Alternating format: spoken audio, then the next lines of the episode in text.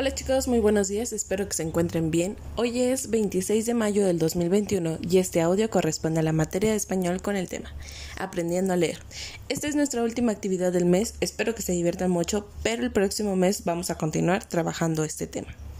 El día de hoy corresponde a, al trabajo de la letra E, la vocal E, donde van a establecer la misma dinámica.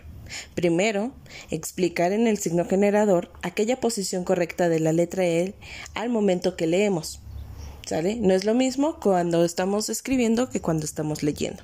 Recuerden que escribir es de derecha a izquierda y cuando leemos es de izquierda a derecha. Luego van a colocar los puntos donde corresponden en este signo generador utilizando esa plantilla que ya les mandé. Y por último, van a iniciar el rastreo para que vayan leyendo con sus deditos índices algunas E. La actividad número 7, que sería de este mes, es que van a trabajar un memorama de vocales, que ya por ahí les mandé, y tienen braille pero con silicón. En familia, los estudiantes, ustedes, van a estar jugando para ganar y tendrán que localizar las dos vocales que hasta el día de hoy debieron de haber eh, quedado claras, que es la A y la E, y de fácil acceso para la lectura. Estas están enviadas en tarjetas y el braille de cada presentación está con silicón, como ya se los mencioné. Para que también sea más accesible para los padres, se ha enviado en carácter común, que es lo que nosotros leemos constantemente.